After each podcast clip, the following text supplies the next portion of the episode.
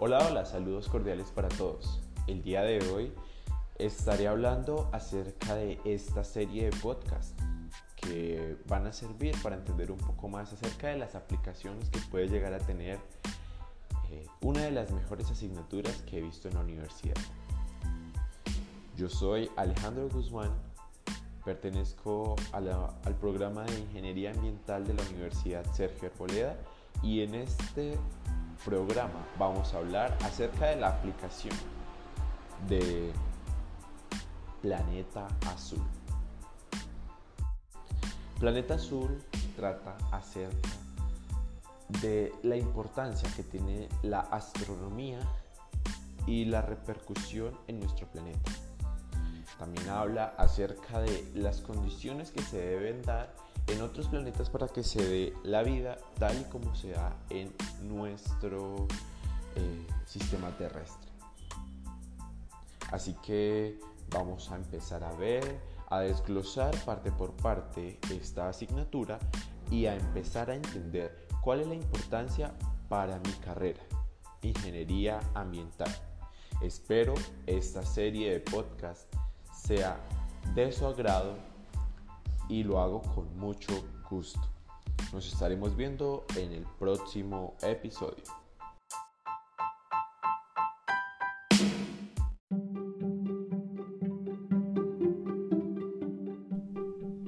Saludos para todos.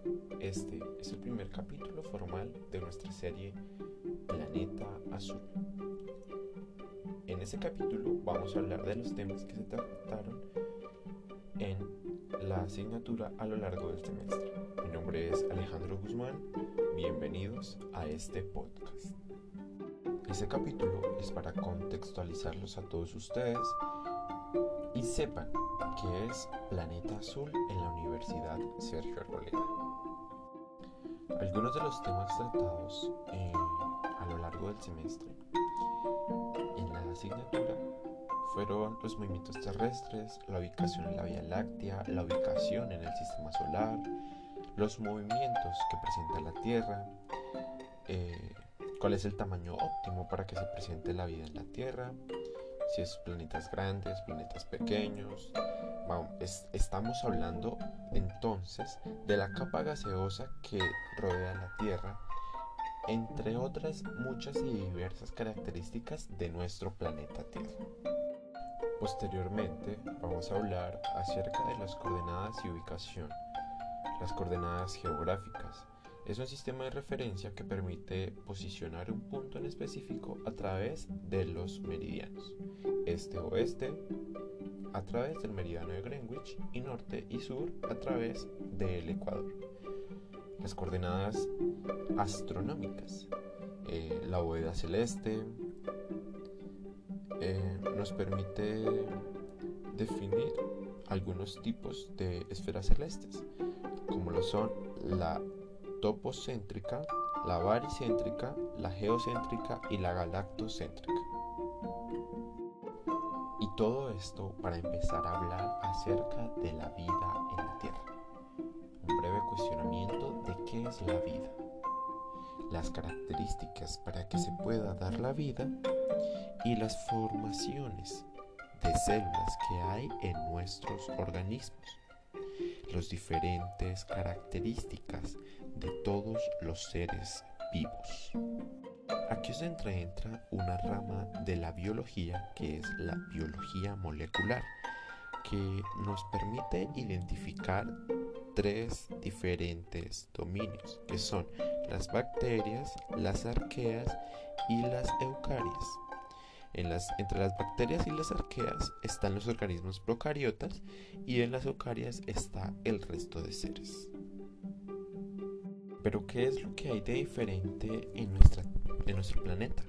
Que es pues la temperatura que tenemos el agua y sus elementos. Tenemos elementos de los seres y las interacciones entre ellos. Eh, algo muy importante para que se dé la vida en la tierra son estos seis elementos que voy a nombrar a continuación. El carbono, el hidrógeno, el oxígeno, el nitrógeno, el fósforo y el azufre. Pero el más importante de todos ellos es el oxígeno y el hidrógeno. Y así hemos llegado a la parte final de este largo camino en donde hablamos acerca de toda la vida en nuestro planeta. Los invito a oír el siguiente capítulo de, este, de esta serie de podcast para que puedan encontrar más a profundidad cada uno de los diferentes temas que se trataron. Hasta la próxima.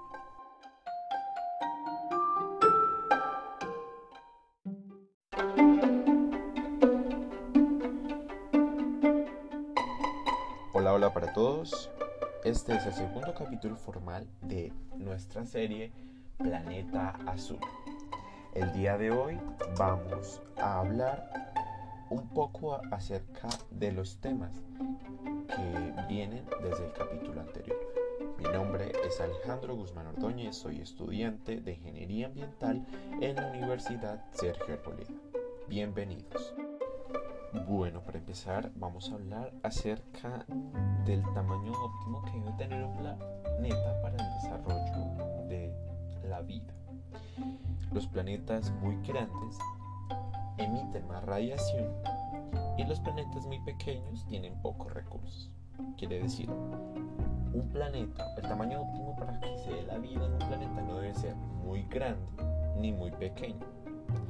El tamaño óptimo eh, lo encontramos en nuestro planeta, que son de aproximados 6.400 kilómetros.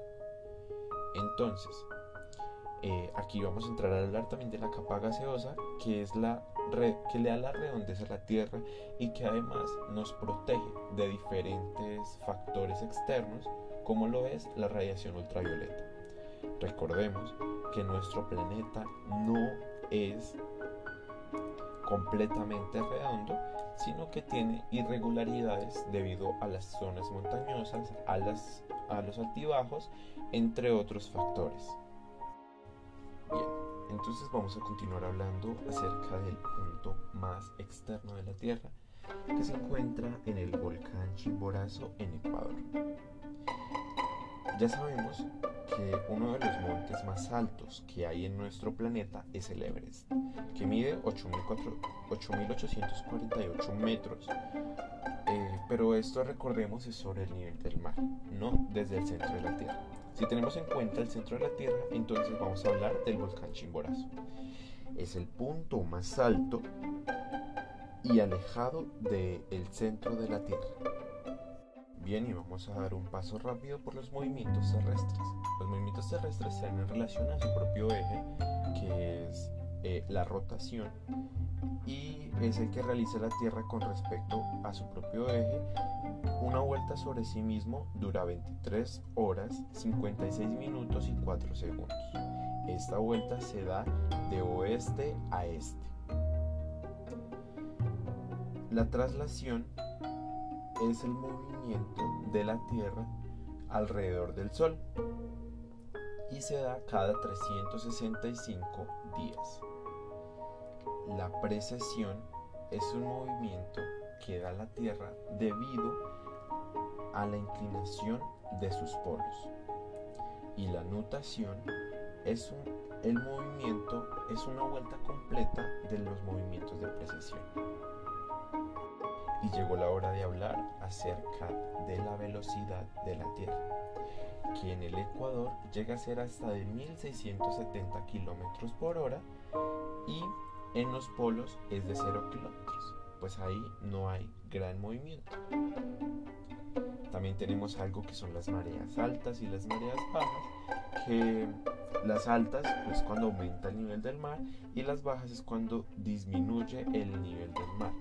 Esto se da gracias al sentido de atracción de la luna, que pues ya sabemos los cuerpos astronómicos tienen diferentes eh, campos electromagnéticos que atraen unos a los otros. En este caso, nuestra luna atrae eh, hacia ella de cierta manera el agua que hay en, los mares. Bien, y vamos a dar un vistazo en las coordenadas y la ubicación. Eh, tenemos las coordenadas geográficas, que es las que usamos en la Tierra como sistema de referencia, que permite proporcionar un punto específico a través de los meridianos. De este a oeste tenemos como referencia el meridiano de Greenwich y de norte a sur tenemos como referencia el Ecuador. Las coordenadas astronómicas nos permiten definir con más o menos exactitud la posición de un cuerpo celeste en nuestro, en nuestro firmamento, en nuestra bóveda celeste. Aquí tenemos eh, la orientación en nuestra bóveda celeste, que es cuando nosotros vamos a estar en un punto exacto y vamos a tener vamos a estar observando eh, un punto X. El plano fundamental es el plano totalmente horizontal que queda debajo de nosotros y vamos a tener eh, diferentes objetos eh, para observarlos. Entonces para medir esto vamos a tener que tomar un punto de referencia, llegar hasta el objeto a observar y ahí lo tenemos. Entonces primero es definir un punto eh, sobre el plano que va a ser el punto de referencia. Después vamos a definir el sentido del giro y por último vamos a ubicar el objeto y trazar eh, un semicírculo de polo a polo que atraviese el objeto. De esta manera vamos a tener una orientación eh, precisa de dónde está un objeto en la bóveda celeste. Bien, nos acercamos al final de los temas que tenemos en este podcast. La vida terrestre. La vida, la vida. No se han encontrado indicios mm, en otros planetas que contengan átomos de carbono, que aquí en la Tierra es como se da la vida con carbón. Sin embargo, en otros planetas eh, que se han hecho exploraciones no se ha encontrado ningún indicio, ningún rastro de estos átomos. Así que por ahora no podemos afirmar que haya vida extraterrestre. Las condiciones de, nuestra, de nuestro planeta es que hay una biosfera, hay aire, suelo y agua. Y para que haya las características propias de la vida, son las células procariotas, eucariotas, eh, vamos a tener diferentes eh, características que estos desarrollan en sus propios medios. Las diferentes características de los seres vivos terrestres son los sistemas digestivos, eh, pueden metabolizar los alimentos y los convierten en energía para usarlo. Mm, aquí entramos en un conflicto porque tenemos a los ecosistemas que hay bacterias, eh, hay animales, hay árboles, hay vida. ¿sí? Y los virus, los virus mm, tienen una extraña condición entre ser y no ser. De ese modo, eh, entendemos que la mitosis, la meiosis eh, son importantes para el crecimiento y la reproducción sexual y asexual. Y aquí entramos a ver un poco acerca de la biología molecular, que nos dice que tenemos tres diferentes dominios, que son las bacterias, las arqueas, las eucarias. Entre las bacterias y las arqueas están los organismos procariotas y en las eucarias está el resto de seres. Nosotros, los seres humanos, estamos ubicados entre el grupo de las arqueas.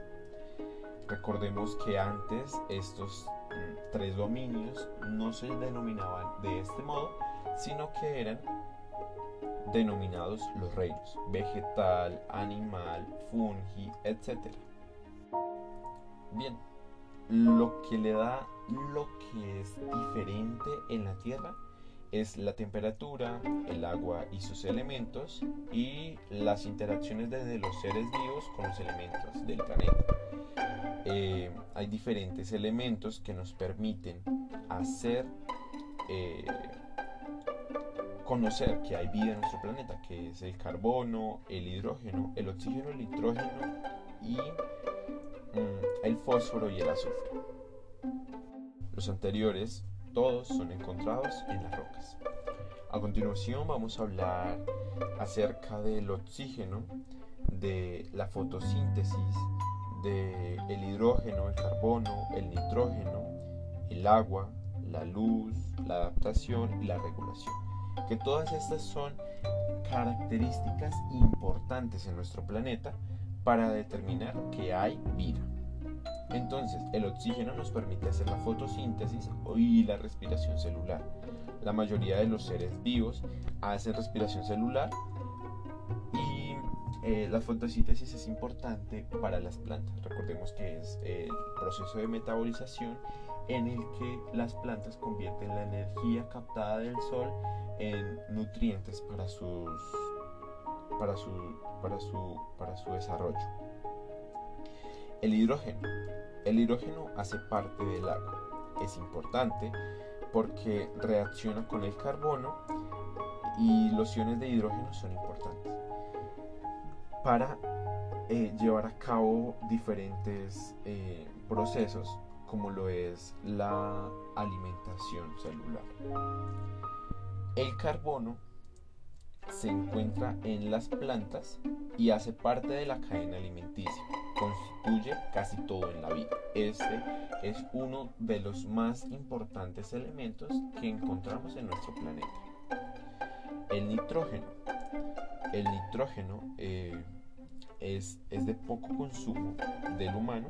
Sin embargo, las bases nitrogenadas, que recordemos que está nuestro ADN y nuestro ARN, eh, constituyen una parte importante para que el material genético pueda darse de manera correcta. Listo. Y aquí vamos a entrar a ver algo que es eh, el agua. El agua es muy importante. Eh, en nuestro planeta se encuentra en los tres estados, líquido, sólido y gaseoso. Eh, es importante ya que ella pues al, tener, al estar en los tres estados va a estar en constante cambio, lo que va a crear un ciclo del agua. El agua es el solvente universal y eh, cumple un papel fundamental que es la evaporación para que haya nubes y lluvias, precipitaciones en nuestro planeta. Otra característica importante es la regulación, la regulación de la temperatura, los cambios y aquí entramos a ver una teoría, la teoría de Darwin que es la selección natural. Em, la adaptación, la adaptación también es muy importante para los organismos, para nosotros los seres humanos incluso, porque eh, de esta manera es de la que llegamos a adaptarnos a nuestro planeta. Recordemos que nuestro planeta no se adapta a nosotros, nosotros nos debemos adaptar a nuestro planeta. Por eso es importante el tema de la regulación porque vamos a, van a haber cambios en la temperatura y van a haber cambios en nuestro entorno. Y por último, por último tenemos la luz. La luz es importante porque proviene eh, de nuestra estrella, que es el Sol. Es importante para la fotosíntesis.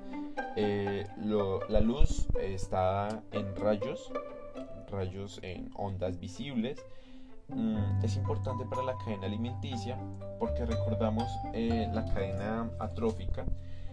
Los animales herbívoros se comen las plantas, los animales carnívoros se comen los animales que se comen las plantas. Entonces ahí vamos cumpliendo una parte de, de la cadena alimenticia y de esta manera la sintetización realizada por las plantas es llevada a diferentes animales.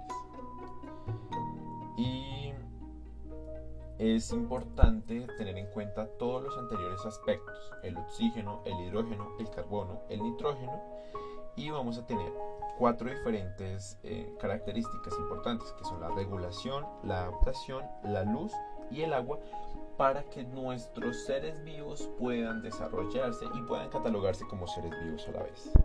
Así hemos llegado al final de este podcast. Espero este haya sido de su agrado y nos vemos en el siguiente donde vamos a hablar acerca de la aplicación de eh, Planeta Azul y todos los conocimientos adquiridos en ingeniería ambiental.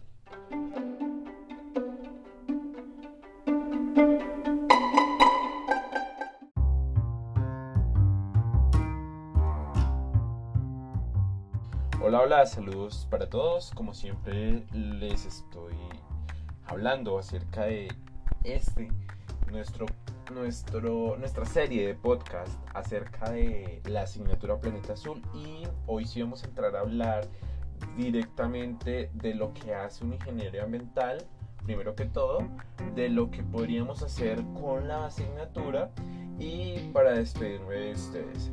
Este es el último podcast de, esta serie. Así que pues vamos a empezar. espero les guste, como siempre.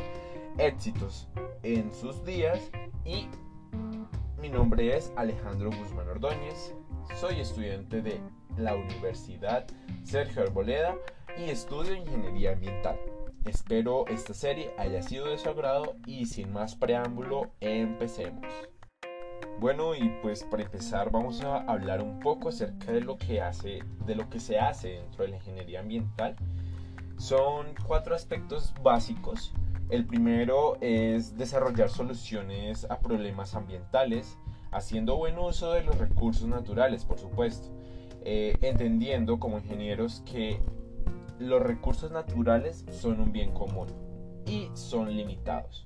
Además, tenemos el desarrollo sostenible como pilar de ingeniero ambiental, cuidar de los recursos, de los consumos, de los recursos de las generaciones presentes sin afectar los recursos, la disposición de los recursos para las generaciones futuras. Otro de los pilares es la conservación del medio ambiente eh, y la calidad y mejorar la calidad de vida. Teniendo en cuenta todo lo anterior, estos cuatro puntos básicos del ingeniero ambiental, podemos encontrar que el ingeniero ambiental se encuentra inmerso en tres temas, los ambientales, obviamente, los sociales y los económicos, pues ya que no podemos tocar un tema ambiental sin afectar uno social y uno económico y viceversa.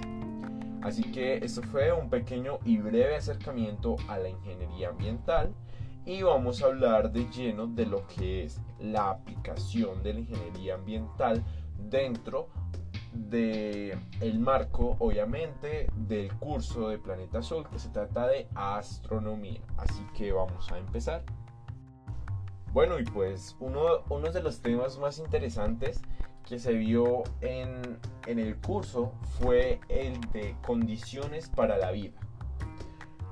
Una vez que yo miré este tema dije, este es el que veo aplicado en mi carrera. Pues en condiciones para la vida tenemos diferentes aspectos de los cuales todos se ven en el planeta Tierra el oxígeno, eh, principalmente los elementos que componen la vida, el oxígeno, el hidrógeno, el carbono, el nitrógeno, y las diferentes características, la regulación, la adaptación, el agua, la luz, y bueno, tenemos en cuenta, tengamos en cuenta que todos los temas que estamos viendo, que estamos escuchando en este momento, son muy importantes para un ingeniero ambiental. No puede haber vida en un planeta si no hay oxígeno, si no hay regulación, si no hay adaptación, si no hay hidrógeno, si no hay carbono, etc. Todos estos temas ya los tenemos de referencia en los dos capítulos anteriores, obviamente. Los invito a que los escuchen si no los han oído aún y vuelvan a este para que entiendan de mejor manera de qué estamos hablando. Y bueno, como les estaba contando en condiciones para la vida, también analizamos un poco de lo que es la vida terrestre y eh, las características de los seres vivos, de los seres eh, inertes que habitan en nuestro planeta. Es muy importante conocer acerca de las características de la biodiversidad para poder analizar un poco más de eh, el exterior. Y bien, ahora sí que esta idea les va a sonar un poco loca y descabellada, pero quizá en un futuro no muy lejano podamos eh, recopilar información acerca de las composiciones de los planetas y poder replicar, eh, hacer un proyecto que nos permita crear vida en este planeta. De esta manera eh, se tendrían diferentes formas para aplicar esto en nuestro planeta. La primera sería tomar las condiciones de temperatura y eh, hacer esto para crear cultivos um, hidropónicos para poder maximizar la producción y suplir las necesidades eh, de la población actual. Entonces es una idea súper loca, pero me parece que está muy enfocada a lo que es la astronomía, a lo que son los estudios de los planetas y poder generar diferentes eh, situaciones en las que se puedan aplicar el estudio de las estrellas y diferentes temas más que se vieron en este curso para poder aplicarlos eh, de lleno en la ingeniería ambiental en nuestro planeta. Y de este modo hemos llegado al final de esta serie de podcast este es el podcast más importante de la serie. Los invito a que investiguen acerca de la astronomía. Los invito a que investiguen acerca de las infinitas posibilidades que se pueden llegar a, dar en, en un planeta, en un ecosistema para poder extraer, recopilar información y poder observarlo desde un punto de vista, no desde nuestra carrera, nuestra carrera puede ser ingeniería ambiental. Entonces ahí es donde uno dice, pero bueno, el ingeniero ambiental, ¿qué? O sea, ¿qué tiene que ver con la astronomía? Pues eh, nos acabamos de dar cuenta que es mucho más allá de solamente los cuerpos celestes, nos dimos cuenta que son también eh, condiciones para la vida, que son también características de los planetas, que son también eh, estudiando de cierta manera nuestro planeta para compararlo con planetas del exterior. Y una cosa muy importante que no se nos puede escapar es las características eh, similares que tiene el estudio de la ingeniería ambiental y el estudio de la de la vida y de la astronomía y de los planetas del exterior. Es que debemos tener en cuenta los diferentes elementos que componen a los otros planetas para poder eh, asemejar nuestra vida en nuestro planeta. Bueno, de esta manera me despido. Espero de nuevo todo esto haya sido de su total agrado y nos estaremos viendo en una próxima ocasión. Espero nuevamente esta serie de podcast les haya encantado porque lo hice con todo el gusto para ustedes y nos estamos eh, escuchando dicho de mejor manera en otra ocasión. Hasta la próxima y que disfruten el resto de sus vidas. Adiós.